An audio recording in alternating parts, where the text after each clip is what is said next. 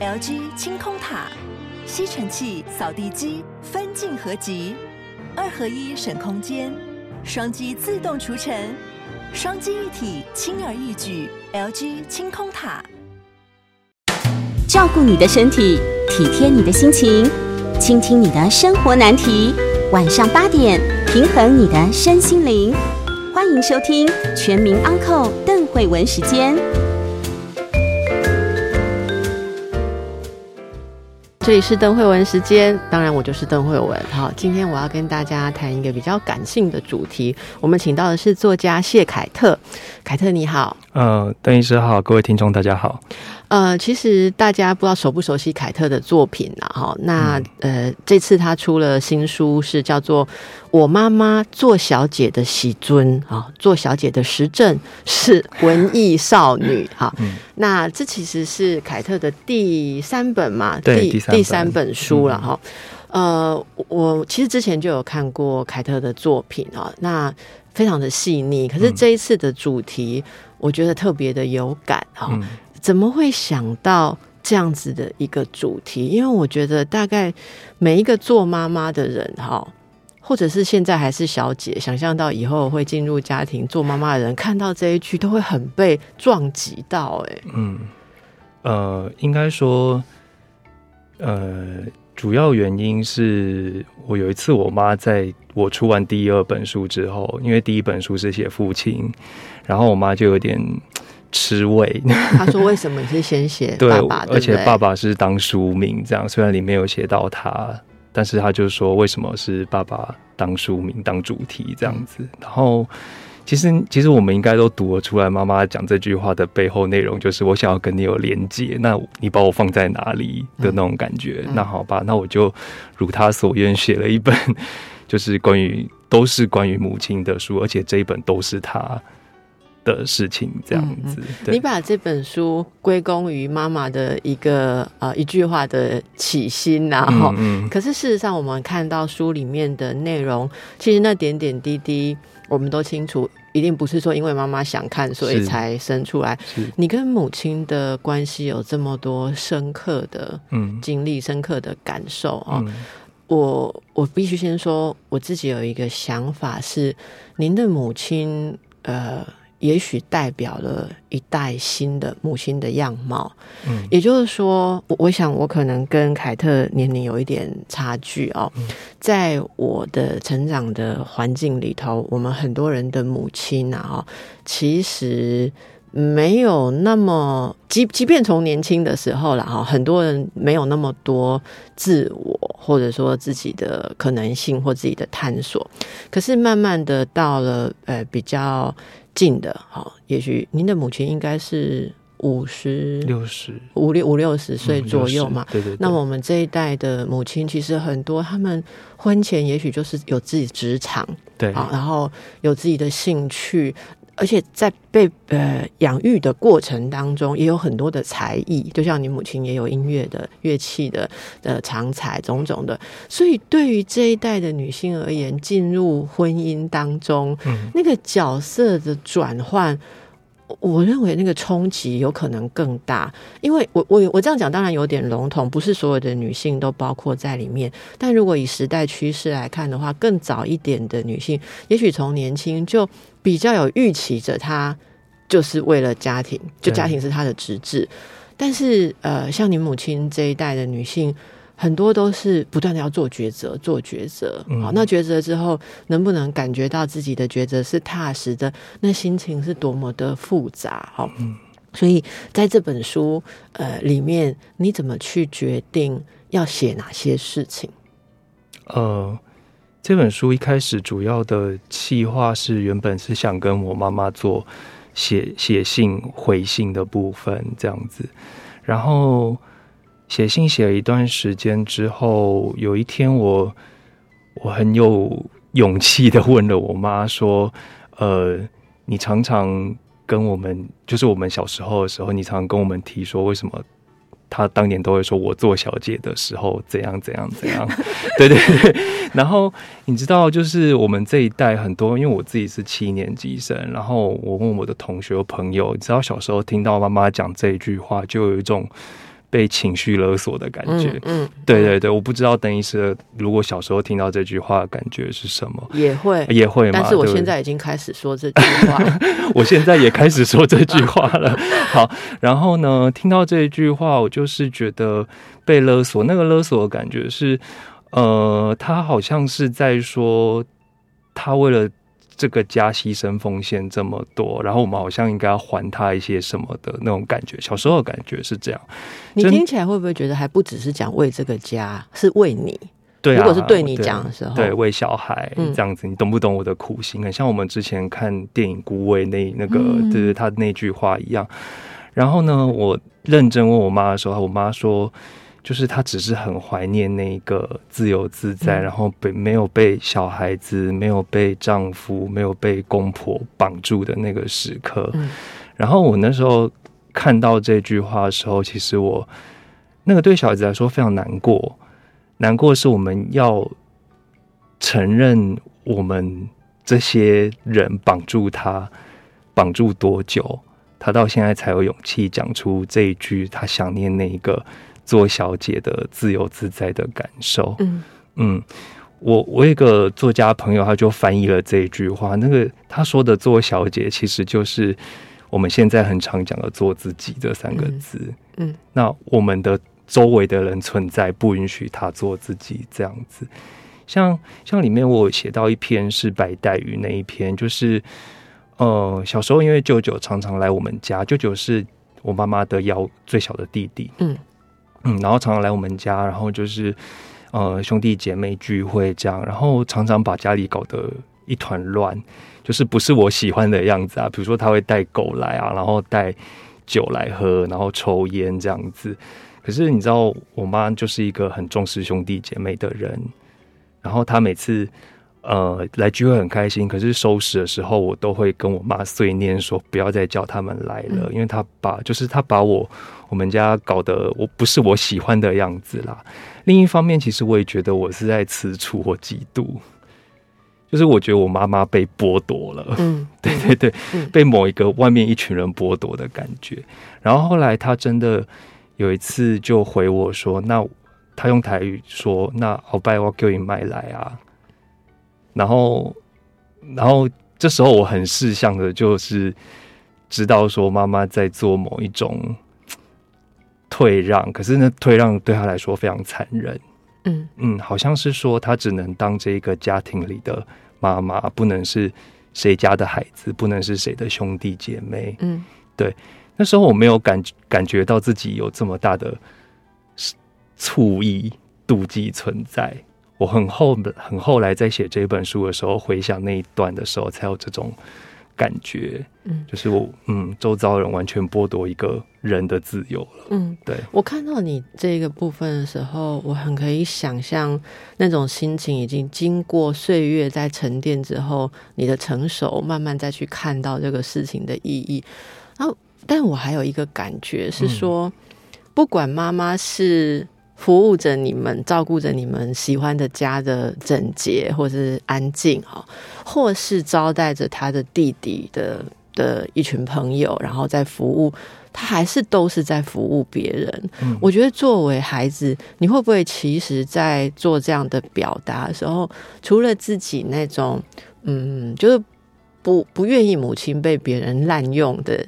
那个、那个、那个感觉，就是说，不管是初一，会不会其实也有一种，也许你还没有正式去认领的一种替他感到呃嗯委屈，好，或者是替他打抱不平的感觉。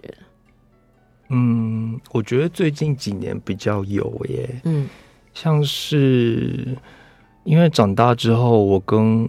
我就是离开家里生活了，这样。几岁的时候离开家里？哦，几岁的时候？嗯，我三十左右就离开家。你是到外县市去工作定居这样吗？对对对对对，目前的状况是这样。然后每次回家的时候，其实你都会希望，我都会希望妈妈跟我讲说，她最近发生了什么事，她。做了什么有趣的事情，或是跟哪个朋友聚会谈天聊了什么内容，或者是像我也有因为我小时候弄坏他的吉他，然后我现在重新送他一把，也是希望他说你要不要重拾你青春的记忆，然后呃继续续选，就是弹你喜欢的吉他这样子的感觉。但是他每次回来，我我每次回到老家的时候，他就是会开口问说：“那你就是你知道妈妈那一套，就是那你有没有钱用？你在这边生活怎样？”然后我就会觉得，我就会心里想说，那你应该跟我聊聊你的事情啊！你在这一段时间，你有什么有趣的事发生，或是你买吉他呃之后，你的生活有什么改变吗？他他说他有改变啊，他就是说他最近总是练吉他，练到就是手都长茧很痛，然后又给我看。你知道，你知道母亲在秀出她的伤痕的时候，小孩子要用什么心态来？看她的伤痕呢？这个是一个很矛盾的心情。就是我到底要跟你说，秀秀，你说哦，好可怜哦，就是做了这么多辛苦的事，然后手又受伤了，为了你喜欢的东西，还是我们应该要本能上的逃避，去不要去看到对我来说很残忍的事情呢？这种感觉，对。不过，不过最近的确有那种把他的生命。渐渐要还给他的那个过程，以及我觉得那个过程还给他过程，同时也是把我自己还给我自己的过程。这样从你们两个呃母子相依，或者说互相牺牲的情况里面，再让彼此的生命更自自我一点，或者说更自主一点。可是我觉得。你刚刚在讲的那个，我又想到一件事，为什么我一直都会想到一个事，就 聊妈妈聊不完。你刚刚在讲那一段的时候啊，你说当妈妈她秀给你看她的伤痕的时候，你说到底是应该去回应，还是应该要呃若无其事嘛？哈，那你前面讲的那一段妈妈不是也是一样吗？看到你在外面打拼过生活。虽然你不是肉体上的伤痕跟手上的伤痕，可是我在想象看在一个妈妈的眼里，她会，她一定有她足够的生命经验去想象我的孩子在这个年龄阶段每天可能有多少要跟外界互动的擦伤吧。所以我觉得他在呃问你钱够不够用，在做什么的时候，也许他是他用一个无形的方式，也是在。不知该如何对你的伤口诉说，有没有可能呢？我想，的确，嗯嗯，是有可能的吧。就是这个深处的你们的交流，其实这就是这本书我觉得很打动我的地方。我相信很多人。呃，不管是有没有做母亲的经验，我们一定有做孩子的经验。好，所以呃，这是今天要推荐给大家的。我妈妈做小姐的喜尊，好是文艺少女。我们等一下回来跟大家详细分享一下这个吉他的故事。大家好，这里是邓慧文时间，和我在一起的是谢凯特。谢凯特是我喜欢的作家，他最近在九歌出版了《我妈妈做小姐的时候》对的喜尊，好是文艺少女。其实我觉得这两个字很重要，嗯，因为这是很贴近母亲说话的口吻吧，啊，因为我们这一代，呃，凯特这一代的。父母可能很多说话都是一个所谓的自然语，好，就是会混合了自己小时候的母语，好，跟我们比较习惯使用的语言。呃，这里面刚才你有谈到跟母亲之间那种语言之外的深刻交流，好，那种情感，就我刚刚在。呃，我很多话的在觉得说，哎，其实你们母母子在做一样的事情哈，彼此都在看到对方的某种。可是我觉得我被看穿了，伤痕。你说被妈妈看穿，不是被你看穿了，被我这个很好。哎，我觉得人当妈妈之后哈，会会开启某些以前看不到的东西啊，那种感官这样子哈。就像我今天来之前哦。我我其实坦诚，我今天在赶什么？好了，赶到没有时间去办公室哈，拿东西。小朋友吗？对，可是你知道是什么事吗？小朋友在拍毕业照啊。然后呢，我本来只是想收一张老师传来的照片，我就要出门工作了。结果这一搜下去不得了，百感交集。然后跟其他的妈妈稍微大家聊起来，大家就是说。怎么会才送他去入学？现在在给我们拍毕业照嘞。然后老师也就是陪伴他们几年的老师，也就是很沉浸在那种情怀当中。老师就一直一整个上午一直在挑他们的生活照，然后传到群组里面给我们看，然后也传我的小孩给我看。然后老师就说：“你看这一张，嗯，是三年前，多嫩，好。”然后我又赶快找我的档案，然后补一张说：“你看，这是第一天上学的臭脸啦。”好，然后老师就每学期挑一张出来，慢慢慢慢的长大，到最后那个成熟，就是那个成熟的样子是你看得到。所以在那个过程当中，然后我刚好一边在想今天要跟你谈的内容，我就觉得那个事情对我来说撞击出很多很多的感触。一边是呃，做母亲自己。种种的放手以及再次追寻，像你说的延续哈，延续一个琴弦或延续一个吉他的弦。可是另外一方面，你看着孩子在经历的事情，有些你能懂，有些其实是你必须承认你。没办法懂，因为他会有他比你更大的世界。如果有一个母亲觉得能全部懂小孩子世界，也有够可怕。好，但是你如果完全不懂，也奇怪。但是在这个过程当中，你们之间的那个距离，忽呃或远或近，可是那一个联系，你怎么样去感受？其实就像是。呃，吉他的弦或者某任何一种乐器的弦，它会有被绷紧的时候，心会酸酸的。可是有比较松弛的时候，各式各样不同的声音呢。哈，所以我今天才会，我一来我就说，我今天处于情绪很饱满的状况，来谈你的书，应该也是适合。我来跟大家分享哈。你刚刚提到你买了一把吉他给你母亲，哈，这个呃，你看啊，这边这个凯特写说听过。哦，老歌唱着妈妈送孩子吉他，有这首老歌，就是妈妈妈妈呀送我一个吉他之类的。哦，对对对对。但是没有听过孩子送吉他给妈妈。没有，你你真的描述的，我我在我的生命经验，我第一次听到，所以就很吸引我看下去。所以你为什么送吉他？为什么送吉他？就是为什么想到？嗯，小时候家里有一把吉他，然后它总是被藏在主卧房的门后面。门后面啊？对，就是你们小时候搬过家吗？哦，小时候我们家在内湖老家，就是还是三合院的时代。然后大概我进幼稚园前就搬了到更远的东湖去住公寓，这样子。然后公寓的你知道那个门就是喇叭锁嘛，然后是那种一很一般的门，然后。然后家里如果有什么不想让人家看到，或是比较不常用到的东西，就会摆在门后面，或是挂在门把后面。比如说停电使用的手电筒就会摆在那里，然后吉他也是摆在那里的东西之一。嗯，你知道我为什么问搬过家吗？如果搬过家后来还在的话，哦，那是母亲选择一直都还带着这个东西啊，没有把它丢掉。对，然后呃。可是我我小时候印象中只看过他弹几次而已，有有还有印象有有一点印象，大概幼幼稚园的时候，他还会弹很简单的民歌，就是那个民歌年代的什么兰花草那个年代，他还是会弹，然后唱几句。后来就再也没听他弹过了，因为他后来就是家庭代工，他开始做家庭代工。以前那个就是音响啊，卡带音响，就是很大的卡带那种，有没有？然后放进音响里面，然后伴唱卡拉 OK 的很红的那个年代，他就负责在做那个音响里面的端子。就 VHS 是不是？对对对对对。后来是 Beta，对不对？对对对。只能讲出 VHS 有两个证明，一个是我年纪够大，一个是还没有失智这样。因为年纪再大，可能搞不好连 VHS 又讲不出来。对，比如说什么林淑荣与十个男人，对对对对对对对对对。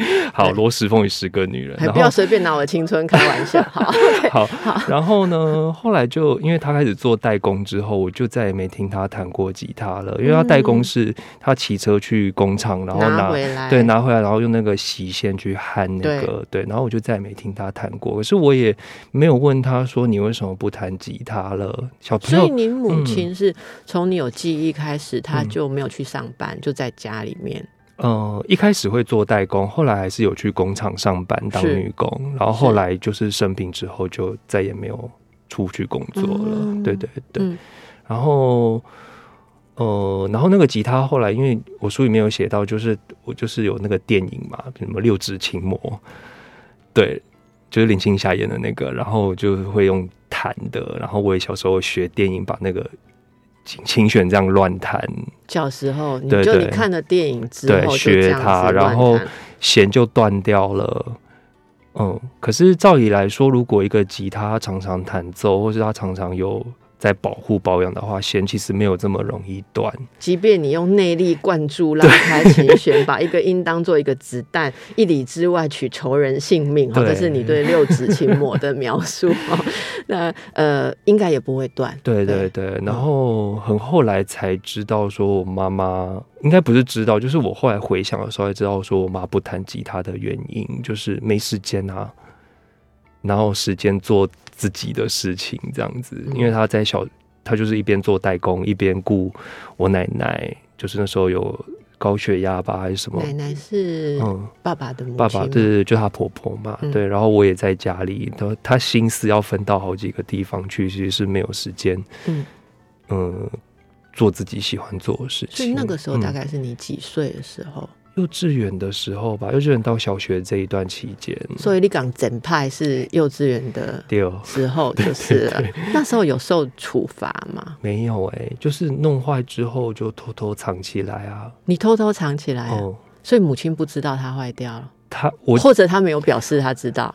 我以为我我那时候一定是以为他不知道，因为我没有被责怪啊。可是他一定什么都知道啊。嗯，对啊，然后后来吉他就消失在我们家里了，就拿去回收了吧，或是丢掉了。嗯你什么时候发现它不见了？嗯，是弄坏了之后藏起来，然后每天都去 check 一下，说有没有异状，哦是这样，还是你也没有再去看它？然后后来莫哎、有一天想起来已经不在了。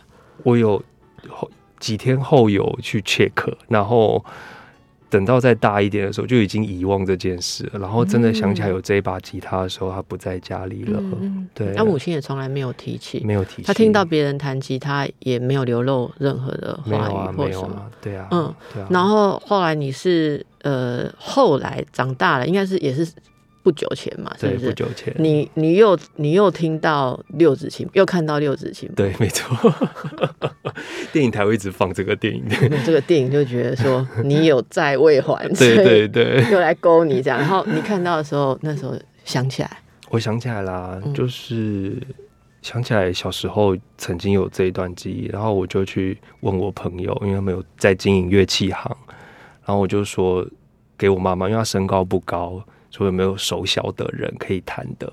你知道你这样问的时候，人家一定以为你是要买给什么情人啊，或是朋友，对不对？嗯，没有，我我很直接说我要买给妈妈。对对对对对，然后他就推了什么什么。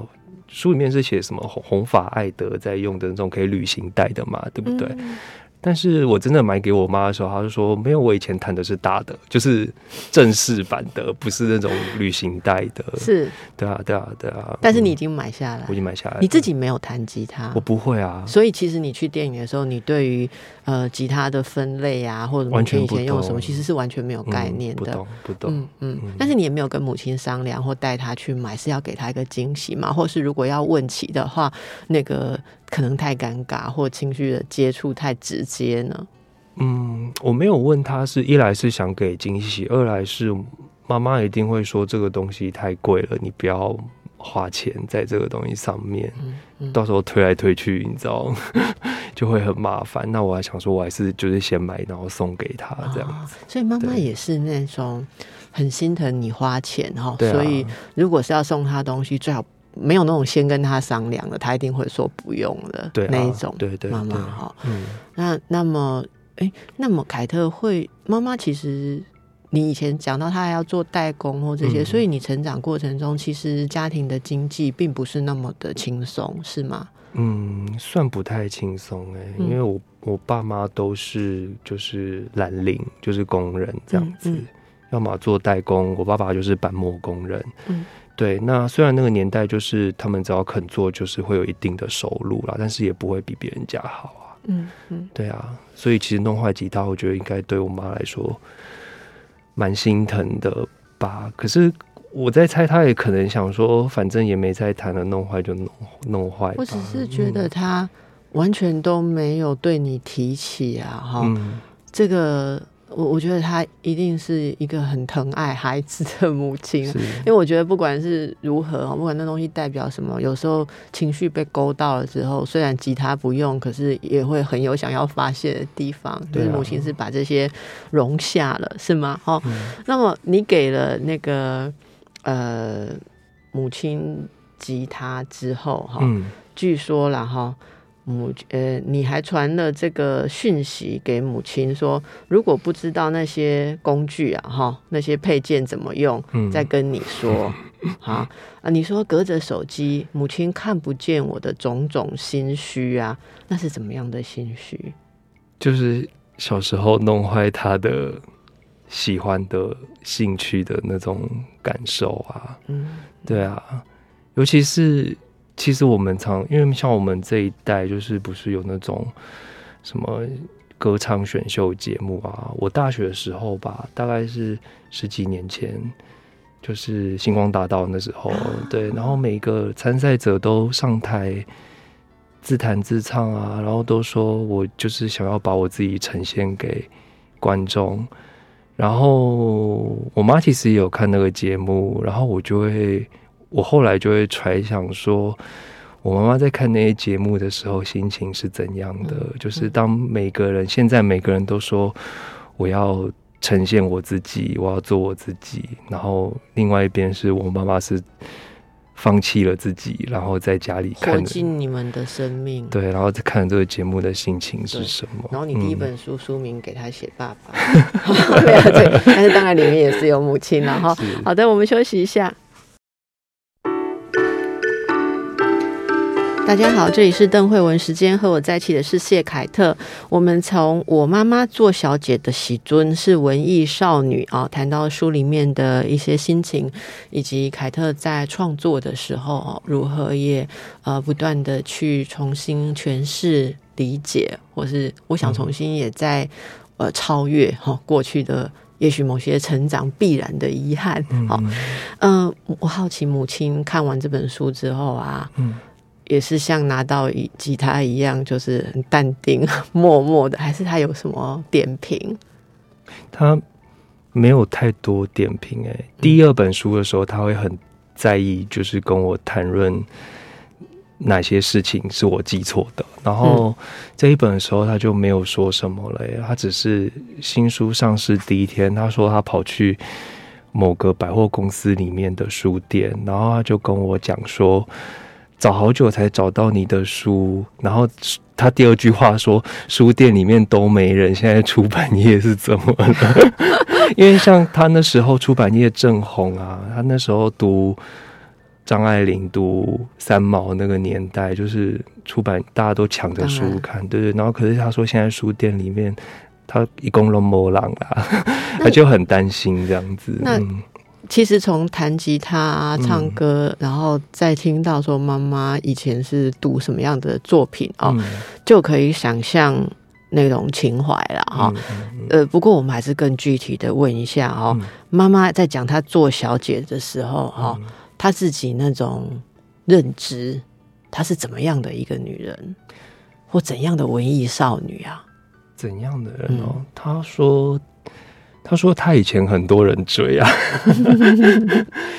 对，但是听在我们小孩子的耳朵里都觉得就是很不可思议嘛之类的，嗯，但是我后来就是他有慢慢跟我讲说，就是在他遇到我现呃不是我现在，就是他在他遇到我爸爸之前，曾经有好过有过几段的感情的。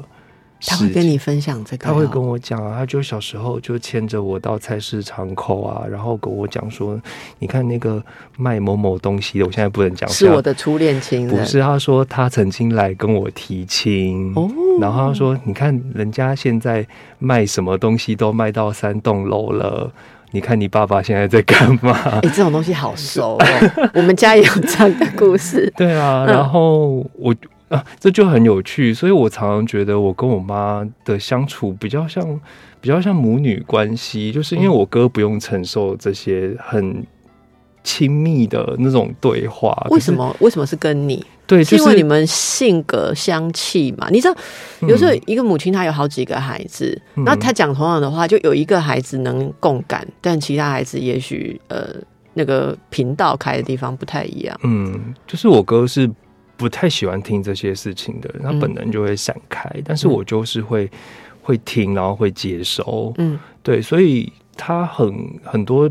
什么亲戚之间的事情啊，包括我刚刚讲初恋的事情，呃，提亲的事情，他都会跟我说这样子。然后我听了也是觉得超级不可思议的啊，就是，就是就是，好像他在诉说一种他人生走错路了的感觉，你知道吗？然后要我。好像要我承担，还是要我？好像还是提醒我说：“儿子啊，你以后就是千万不要给我们丢狼，对我们丢狼的那种感觉。”哎，那种时候要回答什么哈？可是我小时候没有什么反应哎，我小时候就是哦这样子。啊那金马哥听到丢嘞？现在又听到，现在又听到，我可能会说：“那没有办法啦，你就已经选成选择了这个人。”就接受他吧。我们我们其实可以让听众朋友呃感受一下，想象一下这个情境哦。嗯，你知道我有时候会跟一个家庭做会谈嘛？哈，因为我的工作的关系。对。嗯，我印象很深哦。有一个母亲啊，她很爱讲这样的话。嗯。好，然后她的孩子大概都是差不多，也没有很大，就是大学然后高中的阶段。那我印象非常深刻，他每次提这个事情的时候，小孩就会翻白眼或往后仰，然后做出那种样子，然后他们就说好了没有这样。那那里面其实有一种很。很尴尬的张力，因为爸爸也在嘛。对，好，那爸妈妈这样讲的时候，孩子们如果流露出任何对妈妈的同情同理，那是不是会担心，觉得对爸爸有伤害或是压力？所以孩子是处在一个相当大的矛盾当中。好，然后后来，诶，有一次这个母亲在讲的时候，有一个孩子做了比较激烈的反应，好，就说你不要再讲这个，很讨厌呢。好，这样，然后。母亲很难过嘛？那其实后来经过很多开启、很多沟通之后，是母亲说：“我其实讲这句话的时候，一点都没有就是要抱怨你爸爸的意思。”他说：“我只希望有人能跟我说，你放心，你这样做是值得的。”他说：“他会希望作为一个母亲，他内心偷偷的希望孩子能够能够说一句，有一天长大成人，然后能够跟他说一句说。”但是因为跟爸爸，你才有了我们呐，嗯，啊，我们一定会让你觉得值得，嗯，好，那那我我觉得这个母亲也是经过了很久，然后在一个很大的情绪发泄之后，才说出了这样子的一个话。可是但说完之后。他下次又不承认他说过这样的话，因为他觉得做一个母亲怎么可以这样子去讲，赤裸裸的讲自己对孩子的一种要要有所肯定、有所回归的期望。其实做母亲人会觉得很不好意思，是好。可是这个心情，这个凯特妈妈不知道会不会听到我们的节目啦？哈，但是我如果贴在脸书上，她就会。但是我我我想。这个别人有三栋楼，你有谢凯特，哈，这真的是多么棒的一件事情啊！哈，他有一整本书，哎呀，他有不止一整本书吧？有一整个你，对不对？哈，以及你来感知他，我想，呃，妈妈大概会，我我想他一定很感动，嗯，自己的心情，原来你这个平常啊，可能装作若无其事的儿子。竟然看懂了这么多，嗯，哦，刚才我说感动，凯特问我说是因为我是妈妈，我说不止，我觉得是作为一个人，你有被爱爱你跟在意你的人仔细的感受，我想每个人都会觉得这是最珍贵的事情。好，我们让大家休息一下，看看你的生命有没有人在感受。大家好，这里是邓慧文时间，和我在一起的是谢凯特。我们谈的是凯特的作品。我妈妈做小姐的喜尊是文艺少女哦，啊，你心里面的母亲是如何的？你自己做小姐的时候是如何的啊？然后作为一个人呐哦，没有母亲的牺牲，我们没有办法成长。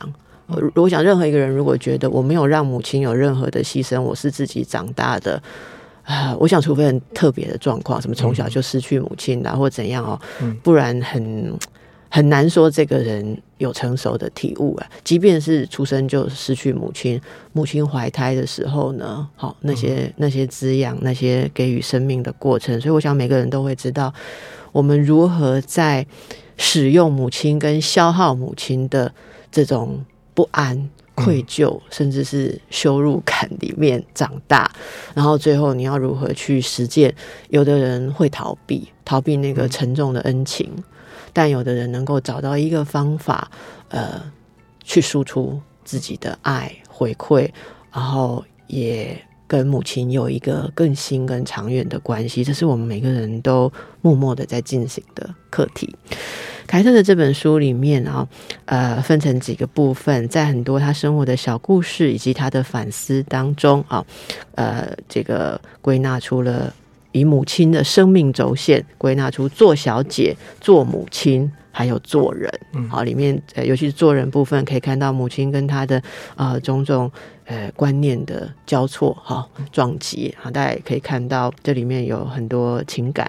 那么做母亲里面，你可以看到做一个母亲啊，活生生的有遇到哪些 好事情，这些大家可以好好的去感受。我相信你一定会得到感动。最后，我要问一下凯特，作为一个作家，哈。呃，以您的经历来说，你到目前出版第三本书哈，然后已经得到这么多肯定。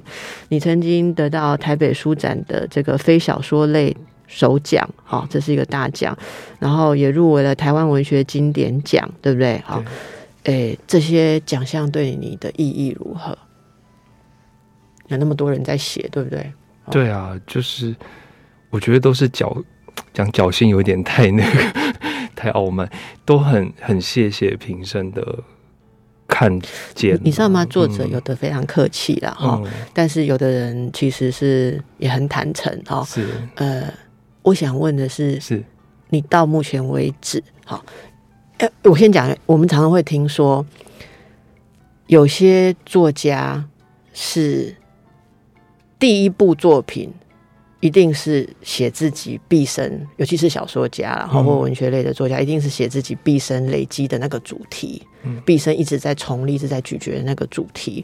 然后很有有一种说法是，可能要到第三本、第四本书以后，我们就看这个作家有没有长期的创作生命，就是必须就是要写完跟这个掏尽自己本来故事的那种直接意义之后，你能不能转化出？新的东西，那你现在刚好这第三本，父亲也写了，母亲也写了，哈，爱也写了，对不对？哈，呃，你觉得接下来在创作上，你有什么样的期待跟想象？哦，这是个好大的问题。想象的话，因为会写这三这三本书，我觉得都是跟我生命经，就是我觉得我迫切需要处理这三个议题。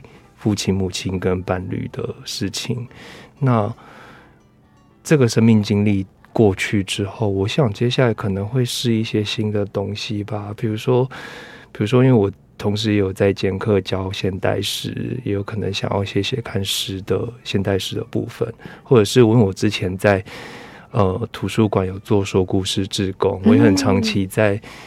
呃，之前有一段工作经验是在呃儿童相关的出版，嗯，当编辑，所以我会试试看，想说写童话其实也蛮有趣的。哎，嗯，对，就是我我反而觉得这是一种，我坦诚这是一种从我母亲身上继承来的东西。有时候，有时候，呃。面对另外一个人的时候，他通常更需要的是一种陪伴，尤其是面对小朋友的时候，你更需要让他像一个植物自然的生长。然后，如果我们如果太加诸外力在他身上的话，他其实会长不出自己的样子。嗯，所以我觉得接下来可能会写童话也是这个原因吧。对对对，其实我也很期待看到，如果你有童书，嗯，就写。妈妈最爱说她做小姐的时候，我觉得我一定会买哈，因为我就可以说，哎，我我也好想跟小孩讲这句话，可以有个东西。是的，好的，所以呃，喜爱凯特的作品的听众朋友，我们期待他接下来啊，把他细腻的感受再为我们描绘更多人心幽微好跟细腻美好的地方。那么，谢谢凯特今天来到我们的节目，我们跟大家分享我妈妈做小姐的喜尊是文艺少女，哈，祝福凯特，要祝福凯特妈妈。好，如果你听到的话，然后也祝福听众朋友们，好好的想一想你是怎么长大的。谢谢。